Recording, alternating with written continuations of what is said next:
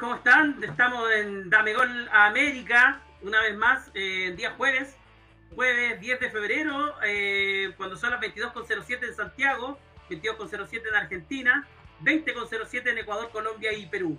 Así que un fuerte saludo para toda la gente que se conecta hasta ahora, que comparta las transmisiones. Estamos a través de Los Amarillos Somos Más del Ecuador, eh, a a través de su canal de Facebook y también están por YouTube en Dame Gol y en Los Amarillos Somos, eh, perdón, en Fútbol al Derecho de Colombia. Eh, ya se va a integrar eh, Joaquín Normazábal, eh, también Sugar Swing, pero pasa a saludar a mi amigo, a mi queridísimo Diego García. ¿Cómo estás, Diego? Buenas noches. Hola Miguel, ¿qué tal? ¿Cómo estás? ¿Todo bien? Un saludo Todo para bien. todos los youtubidentes. Vamos a hablar acá varios temas interesantes, a esperar a, a los demás panelistas y bueno, ¿cuál va a ser el, el primer tema a tocar, querido Miguel?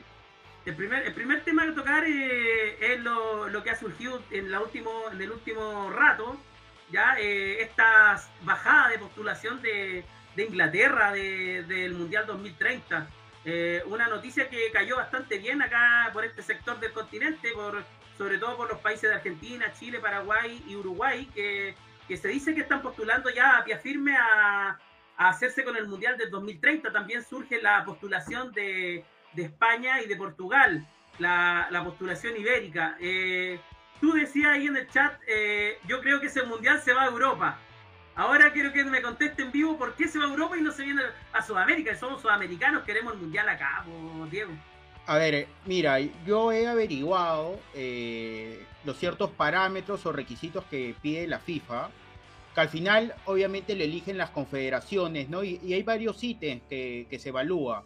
Primero, los estadios de gran capacidad, ¿no? Lo que hablamos en el chat. ¿sí? Eh, se menciona que mínimo deben tener 40.000 personas y para la- los partidos inaugurales y para la final deben de tener por lo menos 80.000 espectadores.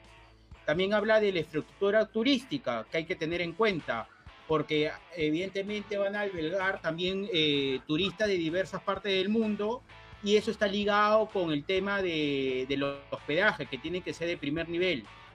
Y mencionan también espacios públicos y telecomunicaciones, porque si te das cuenta, Miguel, hay varias personas que se quedan fuera de los estadios, los famosos fanfest, entonces tienen que también tener esa estructura adecuada y abierta para realizar estos tipos de eventos. Entonces, claro, a mí me gustaría que sea en Sudamérica, pero yo hago la siguiente pregunta. Esos países tienen la aparte de la infraestructura que se puede trabajar deportiva, tienen la capacidad como país para albergar una Copa del Mundo, teniendo estos parámetros, eh, los eh, temas de transporte. Por ejemplo, yo comentaba que Portugal y España no necesitarían hacer mucha inversión, porque tienen Renfe, tienen bus, hay varias formas de, de comunicarse y nexos de ciudad a ciudad. Entonces hay que, hay que evaluar si en, acá en ocho años podrían hacer eso, ¿no? Y el tema político, ¿no? Hay que evaluar en cada país cómo va el tema político, porque si te das cuenta, eh, una crisis política hace de que se retrasen las obras y haya ma- problemas sociales también, ¿no? Sí, eh, hay, hay- hay que ir separando las cosas. Tú, lo que hablamos en, en el chat de Dame Gol era de respecto al tema eh, infraestructura. Vamos por ahí. Eh, los países que suenan para hacer este, este mundial inédito con cuatro países en Sudamérica son Argentina, Chile, Uruguay y Paraguay. Eh, si hacemos un- una separación de estos países respecto a la infraestructura de estadios, lo hemos visto en, en las transmisiones internacionales, Copa Libertadores, sobre todo, donde están los equipos más importantes, los más los que más, más han ganado títulos o, o están, digamos, en primera línea en cada país, me parece que en Paraguay y Uruguay hay, un, hay una deuda respecto al tema infraestructura. No tan así en Chile y aún menos en Argentina, donde después de la Copa América que ellos organizaron, se re- remodelaron prácticamente muchos estadios. De hecho, hay estadios como lo que pasó en Brasil, que, que prácticamente son cementerios de elefantes, porque se, cu- se ocupan para una organización como por ejemplo para la Copa América, y después ni siquiera en el torneo local se están utilizando. Quedan ahí como elefantes muertos. Eh, en Brasil hay, hay varios estadios, me parece que hay uno en, en la, en la Amazonía, donde finalmente prácticamente se juega un par de partidos, pero de la estadual y un par de partidos de, de equipos, digamos, de segunda línea, pero de ahí el, el- el, el estadio queda muerto. Y, y, lo que iba en cuanto a, a, a, Uruguay, me tocó ver que remodelaron bastante el estadio de, de Peñarol, el de también el Centenario está remodelado, pero de ahí no, no he visto más estadios. Hay unos estadios que no tienen ni galería en un sector. Entonces, ¿cómo ves tú el tema de infraestructura de cara ya a un mundial eh, que se podría realizar el año 2030? Claro, y también teniendo en cuenta eso, uno de los parámetros de la FIFA con, relación a lo que estás comentando es que por lo menos tengan dos estadios de gran nivel. Entonces, si los separamos en los cuatro países, debería haber tres estadios de gran nivel en, cada, en cada país. Entonces yo creo que si, se, si, si es esta, esta infraestructura se divide en los cuatro países, yo creo que podrían cumplir el requisito. Yo creo que un estadio no es el problema, Miguel. Yo creo que eso sí se puede hacer. En realidad, cuando hubo la Copa América en Perú, también hubo muchas remodelaciones del estadio, eh, como pasó en Argentina. Pero el tema que a mí me preocupa es la hotelería y turismo. No sé si eh, esos países eh, alberguen muchos turistas y están acostumbrados a albergar muchos turistas, por ejemplo, Paraguay. No, no, no, yo no conozco gente que vaya mucho por turismo ahí. No sé si ese país se, eh, se dedique a, cuidar ese sector, por ejemplo. Entonces, claro, el tema deportivo puede ser importante, los estadios son importantes, pero el tema es también lo, lo, lo conexo, ¿no? El tema también de la seguridad.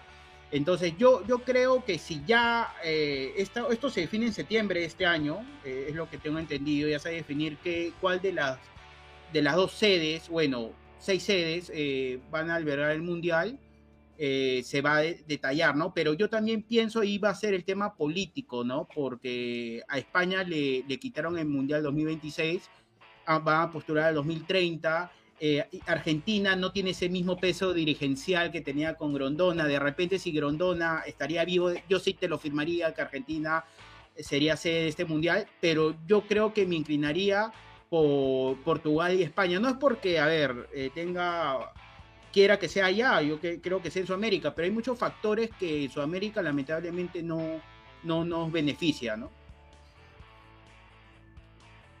Eh, sí, hay, hay, factores que aún no, no están resueltos. Eh, el tema político es muy, muy importante, lo que tú decías también, eh, el tema de infraestructura. Ahora, una pregunta ya más local. Eh, por ahí Perú, ¿está en condiciones de albergar un mundial hoy? ¿cómo, ¿Cómo ves tú? O sea, más allá de, que eres peruano, pero de fondo lo hablamos, el tema movilización, el tema hotelería, el tema estadios. Vamos a saber que son 48 equipos los que van a jugar en el Mundial en, en ese tiempo, pero también van a haber cuatro sedes o cuatro países donde va a haber más de, eh, varias sedes por país. ¿El Perú está preparado como para el 2030 estar en un Mundial o organizar un Mundial? No, yo creo que no. Eh, lamentablemente en el, en el Perú estamos muy atrasados con el tema de la infraestructura vial. Acá en Lima, que es la capital, la ciudad más desarrollada de Perú, eh, simplemente existe un bus, buses antiguos de los años 80, 90, y existe un metropolitano como como un autobús que va en línea recta en toda la vía expresa. De ahí tenemos un metro, no es subterráneo, va por el aire, que te comento, esa obra lo hizo Alan García en su primer gobierno en el 80, los años 80, que él lo culminó en el, año, en el periodo 2006-2011 que fue presidente, si él no lo elegían como presidente, estimado Miguel, no se hubiera terminado esa obra. Entonces, claro, como cuando tienes un país que no tiene una meta, un proyecto político, que cada político ingresa y hace lo que quiere y no sigue la línea, ¿no? Como país, es complicado. Yo creo que Perú no estaría preparado, lamentablemente, para albergar un mundial por temas de infraestructura, yo creo el tema de seguridad, eh, el tema policial, yo creo que no, eh, no se encontraría abasto eh, en el tema de seguridad. Acá, con los, acá se dice que faltan policías. Entonces, claro, eh, yo creo que como país nos faltaría mucho. Apenas podríamos hacer una Copa América, sí, pero un mundial lamentablemente no. Sí, un mundial quizás no. Eh, Diego, nos saluda también José Pacheco que se está conectando a esta hora a la transmisión. También el director de Fútbol Derecho, Harold Cárdenas, también nos envía un fuerte saludo. No pudo estar por algunos compromisos personales, Harold, pero de todas maneras le mandamos un fuerte saludo y también nos deja su, su, sus comentarios. eh, mucho que decir del Mundial, hay paño por cortar. Eh, nos decía ya Diego, en septiembre se debería definir eh, la sede finalmente de, del, del, Mundial, dónde se va a ir, si se va a ir a Sudamérica, si va a estar en Europa, eso lo vamos a saber pronto. vamos, querido Diego, con también con, con el inicio del, del, de la Copa Libertadores. ya estamos en primera fase, Copa Libertadores algo raro porque hace un par de años la Copa Libertadores jugaban, no sé si te acuerdas, más noventeros, ochenteros, eh, nos tocó ver el cruce entre países, el primero y el segundo de un país contra el primero y el segundo de otro país, se cruzaban, ida y vuelta, eh, sin ir más lejos de, las llaves que más me recuerdo, eh, está la de la que jugó Colo Colo el año 91 cuando está, eh, le toca eh, en el mismo grupo con Deportes Concepción, un equipo que hoy día está en, el fútbol, relegado en, en serie de divisiones menores en Chile, divisiones más bajas, de hecho, el, el, club se fue a la quiebra y volvió a renacer el León de Collao. Eh, en esos tiempos jugó Colo Colo Concepción contra los equipos colombianos, en este caso el América de Cali, ¿ya? Y, y hubieron enfrentamientos bien interesantes ahí entre, y, bueno, después ya se siguió el muere a muere, donde Colo Colo derrota a... No, me equivoco, eh, se enfrentaron a equipos ecuatorianos, con con América de Cali, Deportes Concepción se tuvo que matar en, en cuartos de final.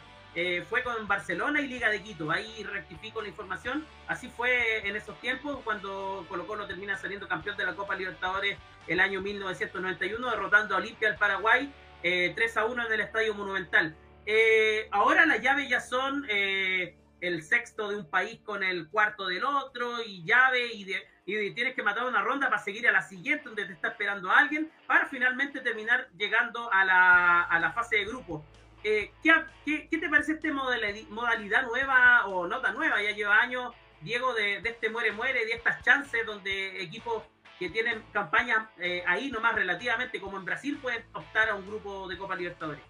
Mira, yo creo que esta nueva modalidad de la Copa Libertadores que ya tiene unos años le da como un filtro, es decir, todos los equipos que están en fase de grupo son recontra competitivos, salvo excepciones, ¿no? Como los equipos, lamentablemente lo tengo que decir, los equipos peruanos y los equipos bolivianos, ¿no? Porque hay que decirlo, en estadísticas y en resultados, todos quieren jugar con los peruanos o con los bolivianos en la Copa Libertadores. Esperemos que que esta edición, como siempre todos los años se dice acá, que esperemos que los equipos peruanos hagan un buen papel, esperemos que, que los que están en fase de grupo, eh, grupos, que va a ser eh, Sporting Cristal y Alianza Lima, un buen papel. Pero respondiendo a tu pregunta, yo creo que se vuelve más competitivo, porque evidentemente para llegar a la fase de grupos tienes que, si comienzas el partido 1, tienes que pasar tres eliminatorias. Entonces, evidentemente, si tú ves eh, ese filtro previo a la fase de grupos está el Millonarios, está el Barcelona, está el Olimpia de Paraguay, o sea, son equipos fuertes de, de, de Sudamérica que es muy probable que no lleguen a, a, fase de grupos. Entonces, yo creo que se vuelve mucho más complicada ahora con los equipos brasileños que son multimillonarios. Ahora, enfrentando una Copa Libertadores, mira el bombo 1 y el, bombo 2 son recontra competitivos. Entonces, claro, eh, los equipos más chicos o que tienen menos presupuesto eh, intentan quedar tercer puesto para llegar a la Copa Sudamericana, ¿no? Pero yo veo que es más, mucho más competitivo y el que no está preparado va a patinar y la va a pasar mal. Sí, eh, aprovechamos saludar a Joaquín Ormazábal que se está integrando a la transmisión. ¿Cómo está Joaquín? ¿Cómo les va muchachos? Siempre un gusto saludarles, Dame Gol América, que ya vuelve a, comenzar ¿no? los, los, días jueves por la noche con un equipo más reducido, pero estamos, estaba escuchando atentamente lo que estaban hablando de, de, de lo que es Copa Libertadores, de los, de los equipos, bueno, estaba viendo también tan, de, del posible Mundial acá en, Sudamérica, y es muy, muy, muy interesante hablar de los equipos que, que, van a estar en, Copa Libertadores porque eh, ya comenzó la, este, este gran torneo que a mí por lo menos y hablo a título personal, me gusta más que la Champions League. Eh, no sé, será porque soy latinoamericano, pero, pero, pero el fútbol nuestro, de nuestro continente, de nuestra tierra, eh, a mí por lo menos me genera más, más emoción que, que, una Champions que sí, claramente, tiene, pero tiene más, que tiene más glamour. Pero el fútbol no empezó con glamour, el fútbol empezó con el barro, con, con, con el barrio. Eh, y creo que Copa Libertadores representa un poco más, bastante más eso que la es Champions. romántico el fútbol, ¿eh?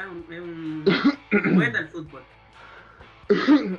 no, no sé si tanto, pero pero por lo menos a mí me gusta un poco más así. Y, y yo estaba Pero ya revisándolo. que dejó la posta, eh, Joaquín, que conteste Diego al tiro, si Champions o Libertadores, ¿eh? al tiro al, al, al grano. Bueno, a mí me gusta, a ver, me gusta mucho la Copa Libertadores. Eh, yo creo que los partidos de fase de grupos eh, de, la Copa Libertadores es mucho más interesante que la Champions League, porque la Champions League recién comienza en octavo de final, es la verdad. Sí, es cierto también Eh, eso. Pero, a ver, voy a ser sincero, si me tengo que, que- si tengo que ir a una final de Champions o de Copa Libertadores, elegiría una Champions. Es más, he estado en un partido de Champions, he estado también en partido de Copa Libertadores, pero no me gusta comparar, los dos son bonitos. A su manera, pues son bonitos. No, no diría uno o el otro, yo me quedo con los dos. Y a, y a la final ese Que a Diego le gusta, a Diego le gusta el fútbol. A Diego, Sí, le a gusta. Diego le gusta el fútbol. Yo, yo lo entiendo. sí, a mí también. Yo podría ver, yo, yo he visto hasta partidos de la Liga Venezolana, incluso con que, que Joe nos contagia con su Claypole. De repente incluso he visto los programas de los goles, los videos de, de- de la B Nacional de Argentina. Y a Miguel, ¿cuál, cuál eh, Copa Libertadores o Champions? Eh, Copa Libertadores. Ahora, de, de lo que decías tú, Sí. Joaquín, eh, respecto al, al fútbol, porque en, en cuanto a gustos también el fútbol da para mucho y con este, con la incorporación de nuestro amigo Joe, eh, he visto bastante fútbol de la ascenso en Argentina, me parece más apasionante que el de primera. Porque hay lo que decías tú, el barro, eh, ese, ese morbo de, de a veces que un equipo llega sin sueldo a jugar el, el fin de semana. Entonces Sí. eh, se ve mucha patada de la, de la- del cuello hacia arriba. Entonces eh, todas esas cosas a veces son medias criollas y realmente son, son apasionantes. Pero claro, a, a la pregunta yo me quedo con la, con, con la Copa Libertadores, lejos. De hecho, no estábamos, antes que ingresaran estábamos recordando de, ¿te acuerdas de las fases de grupo cuando iban equipos cruzados eh, de dos países? En este caso, eh, cuando Colo Colo sale campeón de Libertadores, se cruza con los ecuatorianos, con Barcelona de Guayaquil y con Sí. Liga de Quito.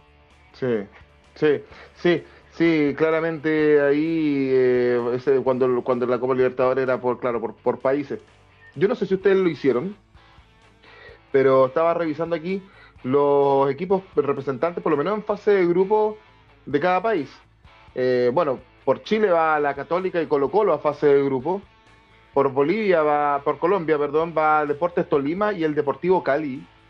Sí. Interesante porque son dos de clubes que no son de los más tradicionales en Colombia. Y el Deportivo Cali que salió campeón con Dudamel. y Tolima en la primera parte, por eso En la primera parte. a la- van a la fase de grupo. Y ahora, ahora Dudamel, Sí. ahora Dudamel leía en prensa colombiana, lleva varias fechas sin ganar y con una crisis tremenda. O sea, volviendo a lo que era Dudamel, Dudasmel. Sí, dudas Mel, que Harold lo defendía a, brazo torcido, pero la verdad es que aquí en Chile dejó más dudas que, que, que certezas eh, con lo que pasó con él en el Atlético Mineiro también. Una cosa es formar, yo lo he dicho hasta el cansancio en este programa, una cosa es formar jugadores. Hizo, nadie va a desconocer el tremendo trabajo que hizo con la sub-20, pero eso no te garantiza que vas- vayas a ser un buen entrenador de un equipo ya adulto y consagrado. Eh, pasó también un poco a pesar de que consiguió un título con formato playoff, pero consiguió un título con Hugo Tocali, que es especialista en formación en Argentina, eh, pero que le costó eh, consolidarse como técnico eh, equipos grandes. En Colo Colo eh, lo hizo porque fue campeón y sacó varios jugadores de abajo, pero después no pudo continuar. Entonces se, se re- se- se repite un poco la tónica. A Tocali se le recuerda porque fue campeón claramente. Bolivia, Independiente Petrolero y el Always Ready, fíjense, todos equipos que Sí. tampoco son de los más tradicionales. El Always Ready jugó. Repite, ¿eh? Sí, El año repite, pasado. porque ya había salido el año pasado, tiene una camiseta muy similar a la de River Plate. La de Rayo Vallecano. Y la de Rayo parecido, ¿no? Y la de Rayo Vallecano, a la, a la, la selección peruana, eh, Diego, y a la del Curicó Unido, Miguel Ramón, de. Chile. Sí, a los torteros. Los torteros, el cuadro de las tortas. Oye, en Paraguay, los más grandes, eh, o sea, no, uno de los más grandes, Cerro Porteño, es uno de los más populares, y el Libertad, porque Olimpia está jugando eh, la fase previa, que ustedes ya lo estaban mencionando. Bueno, ya lo decía Diego, en Perú va a nuestra Alianza Lima y el Sporting Cristal. Eh, eh, Uruguay, los más grandes, Peñarol y Nacional. Que no han tenido buenas Copas Libertadores últimamente, muchachos, los cuadros uruguayos. No. De hecho, me acuerdo una llave de, de Peñarol con Colo Colo, donde vino un Peñarol con Pelistri, un jugador que ahora está tomando posta Sí. de titular en, en la selección uruguaya, un jugador muy interesante, me hace me hizo recordar cuando vino a Chile hace dos Copas Libertadores o tres, ya no me acuerdo, que Colo Colo jugó la última, donde jugó eh, esta fase de El- grupos con el- Peñarol. El Colo Colo que estaba peleando el descenso el 2020, Miguel. Eh, exactamente. Eh, post pandemia. Post pandemia, exactamente. De hecho, se jugó un partido con. el, prácticamente el último partido con público en el Monumental. Y, Sí. y bueno, venía Pelistri y Peñarol, que venía Sí. rompiéndola en el campeonato uruguayo, acá pierde con Colo Colo. Bueno, a, a Pelistri se lo está Peñarol con este Colo Colo horrendo, pierde acá en, en- en Santiago. Pero e- ese, este Pelistri, ¿no, no sigue un equipo europeo o algo así como... No, Pe- Pe- Pelistri lo compró el Manchester United. Y el Manchester United lo envía al Alavés a préstamo. Esa, esa es, la, esa es la jugada. Y ahora Facundo Pelistri está en la Liga Española, pero su carta es del, del Manchester. como lo hizo algún momento Udinese al comprar a Alexis Sánchez y ponerlo a préstamo en Colo Colo y después ponerlo a préstamo en River y, y se lo termina llevando cuando ya el jugador estaba consolidado, eh, se lo termina llevando a ellos, después ya se va a Barcelona. Y ese, ese- Eh, ese es como el camino, Joaquín, de, los, de las grandes figuras jóvenes. En este caso, Pelistri vi- vino a Chile con 18 años. Lo que no hizo Matías Fernández en su momento cuando jugó una tremenda Copa Sudamericana y de ahí salta al, Villa, al Villarreal de manera inmediata. Y ese salto de no ir a, a Brasil-Argentina le provocó que finalmente su rendimiento cayera y ya hoy día Matías se está despidiendo prácticamente del fútbol, digamos, sus últimas temporadas en- con muchas lesiones en, en Deportes La Serena. sí. Eh, Diego, vuelve Peñarol y Nacional de Uruguay, dos, dos- dos- los dos clubes más populares y más grandes de, de Uruguay, Eh, algo que acá comentábamos con Miguel, eh, que no habían tenido una buena, últimas buenas Copas Libertadores y que incluso la del año pasado eh, no, no estuvieron, me parece, ah, no, no, ni siquiera clasificaron a, a- a octavos de final. Y me parece que uno, Sudamericana. Se enfrentaron, Se enfrentaron- a la Sudamericana octavos. Y Peñarol llegó hasta semifinal de la Copa Sudamericana. mira, vuel- retornan a Copa Libertadores, Diego.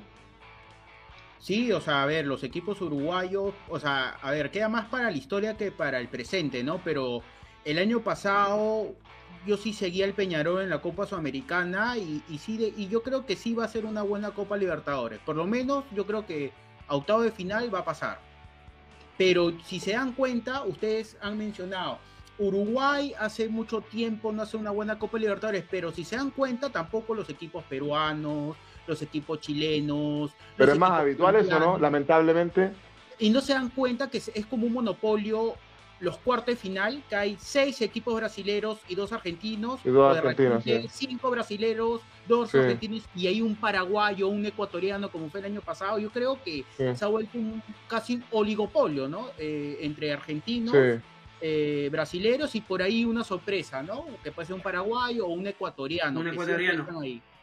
Entonces, yo creo que ahí hay, hay, o sea, hay un hay un tema que, que está mal, que están, obviamente el tema económico yo creo que influye mucho, o sea, no se puede competir. Antes yo creo que una Copa Libertadores se podría, o sea, a ver, siempre ha sido competitiva, pero se podría lucharla para ganar o para hacer buen papel. Ahora lo veo mucho más complicado, lo veo más lejos.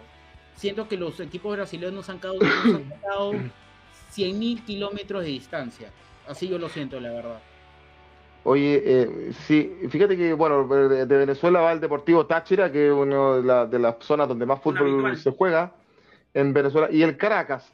Eh, me llama la atención que el Barcelona de, de- Guayaquil, siendo que llegó a semifinales de Copa Libertadores, esté jugando la, la fase 1 de, de- Copa Libertadores. ¿Por qué se da eso? Barcelona, ¿se acuerdan que estuvimos haciendo bastante seguimiento al torneo anterior de Copa Libertadores? De Barcelona ya llega a semifinales, cae con, con Flamengo. Eh, y, y hubo un, de- posteriormente, a, bueno, Schubert nos comentó bastante veces, pero hubo una crisis interna, eh, Sí. cuestionamiento al entrenador, el entrenador Sí. estuvo dependiendo de un hilo eh, en quedarse y finalmente racuñando el Barcelona alcanzó a clasificar a esta fase de grupo donde está, como por ejemplo, la altura de lo que está Audax Italiano, por ejemplo, que también tiene que pelear para entrar a, a Pero es más, no, pero Audax Italiano entra en fase 2, fase 2. pero Barcelona entró en fase 1, o sea, una fase Sí, más, más, más, más- más previa, por así decirlo. Eh, eh, fíjate que en la fase 1, el Montevideo City Torque con el Barcelona, que empataron a 1. eh, Deportivo Lara versus el Bolívar, que esos eh, se me ayudan con, a ver, con los resultados. Y la Universidad César. Vallejo. Sí. ¿Ah? Do- Lara 2, Bolívar 3, ganó de visita el Bolívar. Perfecto. Y, y Universidad César Vallejo, que es de tu país, me parece, Diego, frente a Olimpia. Perdió 0 a 1 eh, de local César Vallejo. Sí, es un equipo de Trujillo que en realidad es una ciudad de Lima. Perdón, es una ciudad que está fuera de Lima. Y jugó de local acá en, en el Estadio Nacional porque su estadio en Mansiche de Trujillo está en remodelación. Pero, a ver, ayer yo vi ese partido y la verdad, eh, este Olimpia de Paraguay, si fuera un equipo brasilero, muchachos, le mete 4 o 5 y no pasó nada. Entonces, entonces eh, y hablando también del partido de Barcelona, que también lo vi, cómo le costó a Barcelona, y, y ese equipo uruguayo es debutante, ojo, ¿ah? Yo pienso que si el equipo uruguayo le ganaba, yo creo que más que merecido. Es que ahí también hay un tema. eh, Ecuador todavía no comienza su liga, me parece que comienzan este fin de semana. En el Uruguay ya comenzaron, hace, me parece, uno o dos fechas. Entonces, claro, un partido más o dos más eh, de por Marca diferencia. es una ventaja. O sea, es muy diferente jugar un, amisto- un amistoso que jugar ya uno o dos partidos por los puntos. Entonces, claro, yo, yo vi a un Barcelona diezmado físicamente, que recién los jugadores en la cuarta, quinta fecha de un torneo local ya, ya están comenzando a, a tener mejor rodaje. Y por ejemplo, lo de Colombia, me parece muy interesante el fútbol colombiano. Y están en la sexta fecha. Su campeonato terminó 23, 24 de diciembre y han comenzado a jugar quincena de enero y están en la sexta fecha. Entonces, yo creo enfrentarte a un equipo colombiano Sí. en la Copa Libertadores te puede, puede ser un beneficio para los colombianos por el rodaje que están teniendo. ¿no? por el rodaje que están teniendo. Recordemos, son seis equipos los que están en fase 1 de Copa Libertadores, ya lo decíamos, Barcelona Torques, Bolívar Deportivo Lara y Olimpia con César Vallejo de Perú. Y la fase 2 de, de Copa Libertadores nos trae al Millonarios de Harold Cárdenas frente al Fluminense. ¿ah? La tiene difícil. Eh, sí, qué difícil ahí ese, ese partido, pero ya vemos que se incorpora, va caminando. Schubert Swing, ¿cómo le va, Schubert? Buenas noches. ¿Qué tal compañeros? ¿Cómo están? Buenas noches a todos. Perdón el, el retraso. Ahorita saliendo justamente de, de la radio, pero bueno.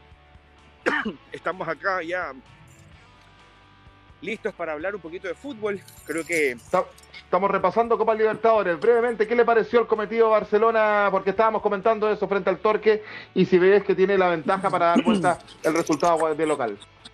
la única manera que Barcelona quede eliminado era que, para mí, por lo menos, que el equipo uruguayo le gane en Uruguay. Y no fue así. Eso para mí ya marca una tendencia favorable a Barcelona Sporting Club. Eh, sí creo que hay que entender que Barcelona hizo un buen partido, ¿no? Eh, me parece que no jugaron bien. Me parece que hay muchas deficiencias todavía. Eh, el 1-1 no es malo, pero sí hay algunas cosas que hay que corregir. No vas a tener al Quito Díaz porque lo expulsaron, entonces hay algunas bajas que hay que considerar para este partido, ¿no? Que se viene este día martes acá en el Estadio Monumental de Guayaquil. Yo sinceramente creo que hay que entender que el estilo de Bustos, el del técnico de Barcelona Sport, Se nos pierde un poco la comunicación con, con Schubert, va manejando, está haciéndolo, haciéndonos un análisis de este, de este Barcelona, o sea, de este Torque Barcelona empate 1-1 y que se van a enfrentar esta próxima semana. Yo le decía que Millonarios se va a enfrentar al frente Fluminense, complicada la tiene, decía el Millonario de Harold Cárdenas, lo decía Diego. Sí, está Sí. difícil ese enfrentamiento, está, está duro porque los brasileños vienen fuerte y, y son otros presupuestos. Eh, de hecho, me tocó Sí. ver al- algunos minutos de, de Melec con, con Millonario y el equipo Millonario creo que es un equipo que está en proceso. Pero jugó con titulares porque ellos juegan el domingo su liga local. ¿Jugó ayer Millonarios con sus titulares? Mm, no sabría decirte. No Sí, creo, ¿ah? No, no creo, No puede creo. haber guardado algunos, puede haber guardado algunos jugadores. De todas Y el que no la, el que no la va a tener fácil tampoco es el Audax italiano, Miguel Relmuán de Chile, frente a Estudiantes de La Plata. ¿eh? Uh, durísimo, Y porque ahora- considerando que per- per- perdió la primera fecha Audax con la longaniza mecánica ñublense. Sí, y, y lo otro también es que, bueno, hay un antecedente que, que tiene, de este caso, el equipo chileno frente a Estudiantes, que es el partido amistoso, que donde me parece que Estudiantes no guardó, no, se guardó nada, fue con los titulares y Colo Colo lo derrotó el día siguiente Sí. a cual derrotó a la Universidad de Chile en este torneo de verano en, en Buenos Aires. Sí. En La Plata jugó al día siguiente con un equipo mixto Colo Colo eh, de Con gol de titulares Santos. y suplente y con gol de Santos derrotó a, a, lo- a los pincharratas. Así es, no la va a tener de todas maneras fácil el Audax Sportivo Italiano. El ganador 2 que sale de, me parece, aquí lo tengo, que entre el Bolívar y Deportivo Lara, si no me equivoco, sale el, el rival de la Católica de Ecuador, el club de uno de los clubes de Yosin. Em, sí, bien digo. Eh, América Mineiro versus Guaraní. Am- América Mineiro es un equipo brasileño. Sí, es un equipo del estado de Minas Gerais. Ah, perfecto. Frente al Guaraní. Una incógnita ese resultado. Sí, pero el, el América Mineiro hizo un buen torneo en Brasil. Eh, no sé si está a la altura de del Atlético Mineiro o de Cruzeiro en su momento, pero es un equipo que, que hace bien las cosas. Pero el Guaraní, el Guaraní, las veces que lo he visto, compite, ¿ah? Compite en Copa Libertadores, no es, sí. equipo, no es un equipo grande de Paraguay, pero las veces que lo he visto, compite. Entonces, y siempre le he hecho guerra a, lo- a, lo- a los brasileros, así que puede haber ahí una sorpresa. Qué manera de Perfecto. ser lambón este sujeto, qué manera de querer quedar bien con todo el mundo, ¿no? Qué increíble este sujeto, es impresionante. En su vida Por- ha visto jugar al Guaraní, en su vida. Dígame un jugador de Guaraní. Aquí Yo tienes ahorita el no me acuerdo, pero me acuerdo farsante. que Gustavo Costas lo entrenó Farsante. porque él entrenó a Alianza Lima. Yo Dime un porque jugador ahorita de. Guaraní. Dime uno. No tengo la más mínima idea. Yo veo Ahí jugar, está, yo ahí veo está. Carlos Ma- Sánchez. Deja de Matías Segovia, volante central, Matías Segovia, dígale. Deja de mentirle Bueno. a la gente. Gustavo Costas actualmente es el entrenador del Palestino acá de Chile, ¿ah? ¿Cómo le Pues va? debutó con un empate. Sí. Muy, muy histrónico Gustavo Costa. Bueno, re- retornó Schubert ahí. Eh, termine la idea porque nosotros estábamos eh, rellenando mientras lo esperábamos, estábamos repasando el, otro, el resto de los encuentros que se viene para Copa Libertadores. Para, ¿qué es lo que tiene que hacer el Barcelona para poner la guinda de la torta y clasificar a la siguiente fase de Copa Libertadores? A ver, es que, es que quiero que entiendan algo. Barcelona Sporting Club acaba de ser semifinalista de la Copa Libertadores de América. Sí, O sea, sí, lo sería comentamos. una burla, sería una burla, una estupidez, un fracaso si Barcelona se llega a quedar con un equipo que por primera vez en su historia está jugando un torneo internacional. Y peor siendo el semifinalista, con el mismo proceso, con los mismos jugadores, con el mismo técnico. Tiene que Pero el jugar Torque no había jugado una Copa Sudamericana, me parece, antes.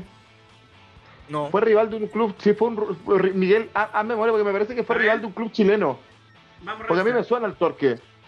No, no lo estoy confundiendo con el tanque Sisley, que fue rival de Colo Colo en su minuto. Pero me parece que el Torque había jugado una fase previa, no sé si Copa Libertadores o Sudamericana, con un, con un equipo chileno. No, Hay que Libertadores, averiguarlo. Libertadores está debutando, ah, no, no creo que sea El Libertadores. Está votando. Puede ser una Copa Sudamericana entonces. A ustedes les encanta corregir, mis putas, son necios, que me hacen cabrear por Jugó- eso. O puede ser que. Jugó, con- jugó contra Fénix una fase de definición para entrar a Sudamericana Habla serio. Ah, perfecto. puta madre. el Perfecto. año 2021. Y el Torque nos suena porque es el club de Marcelo Allende, ¿no? Marcelo Allende, que fue Perfecto. la figura del partido ayer, por según la transmisión internacional. Perfecto. Ya.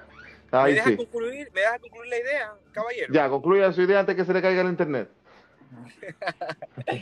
No, lo que pasa es que, eh, bueno, la verdad no es malo el internet, sino que se me había conectado al wifi de la alcaldía, por eso fue que se desconectó.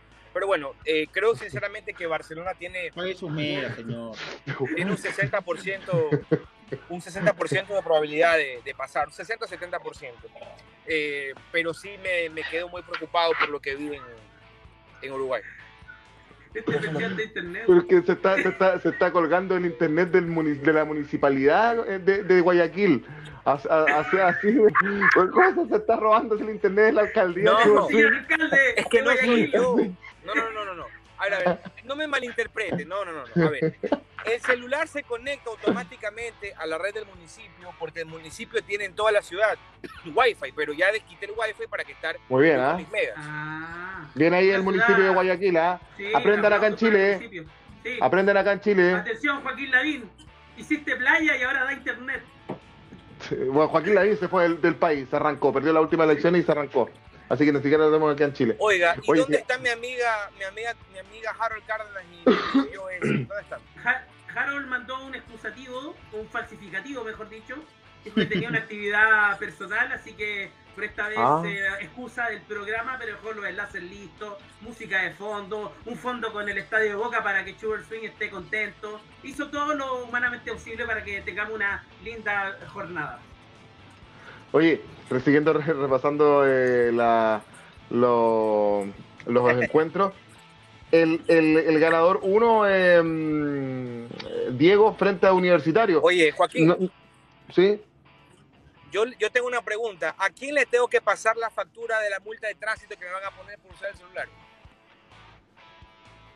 A, a Joe Sin, Ok, perfecto. Sí. por Macabeo. Norma aquí. Y vos- y vos- y vos, Bonnie. Tam- Ya. Ya, Oye. oye, eh, eh, saludemos un ratito, querido Joaquín. Muchachos, Pero yo me eh, conecto, pero yo me, yo me conecté en el programa. Sí, sí, está Tarde, bien. pero me conecté. Sí, está bien, está bien, está bien. Oye, yo estoy Eh, manejando, por si acaso. ¿ah? Estoy con una mano de volante y con otra con el celular, así que créanme que no es tan fácil. hay, hay- hay unas weas que se compran que se ponen adelante en el celu para que no andan Sí lo corriendo en la tengo, sí lo tengo. Ya, ocupe esa wea. Sí lo tengo, pero lo que pasa es que como yo soy color centavo, entonces no me ayuda, hermano, por la iluminación. Ah, perfecto, ya, color sentado. Eh, eh, saludamos a José, saludamos a José Pacheco. ¿Vamos con los saludos, Joaquín? Vamos con los saludos. Ya, eh, saludamos a José Pacheco que se está conectando a través de la señal de Dame Gol en YouTube. También a Harold Cárdenas, lo habíamos saludado al director de Fútbol al Derecho de Colombia. También a Viviana Castillo. Hola amigos, hasta ahora me pude conectar para escucharlo. Le envío un enorme saludo, enorme saludo para ella también. Eh, Luis Espinosa Luisao dice hola a todos. Vamos Barcelona Sporting Club. Eh, también nos dice Millonarios versus Fluminense, complicado más con un defensa ex, ex Palmeira, Felipe Cate Melo. Mira, Felipe Melo se fue a, a Fluminense a pegar patadas. Muy Sí. fanático de Boca él. Eh, también Luisado Espinosa dice estudiante de La Plata le gana esta ronda a Audax Italiano. La Católica de Ecuador están tres panameños muy buenos. También acá nuestra querida Viviana Castillo dice, chicos, para ustedes, ¿qué equipo es el favorito para ganar la Copa Libertadores? No escuché si lo habían indicado. Buena pregunta. Una buena pregunta, lo, lo vamos, a ir, lo vamos a ir definiendo. Oye, eh, Palmeiras para mí. Para mí, Palmeiras. Tri- tricampeonato sería de Palmeiras según Schubert. Sí, yo creo que está entre Flamengo y Palmeiras, no va a haber mayores cambios. Exactamente. Eh, el universitario, Diego, jugaría, y, hay- y me parece que así es, y también se la dejo a Schubert, con el ganador de Barcelona y Torque. Si es Barcelona, qué partidazo, ¿ah? Qué partidazo, No, pero- muchachos. Yo, yo Pero- creo de. A ver, Diego, Cabre Sugar, Cabre Sugar, Cabra el a ver menor. con Schubert. Mira, yo, yo te soy muy sincero. eh, mucho más allá de que el fútbol peruano, el fútbol peruano no, no, no pase por una buena actualidad, hablo de, la, de las ligas, ¿no? Creo que Barcelona demostró en el año 2020, primero, ser el primer equipo en Copa Libertadores en pasar las tres, las tres fases directo. Eh, y me parece que jugamos con Sporting Cristal ese año y le pegamos un baile aquí y allá, hermano. O sea, le metimos, me parece, el global 5 algo, no, no recuerdo exactamente. Jugamos en el Cuatro le metieron, creo. Le metieron Sí, cuatro me- en Ecuador. Me, me parece que sí, allá creo que empataron. Pero ya Empataron uno a uno, creo.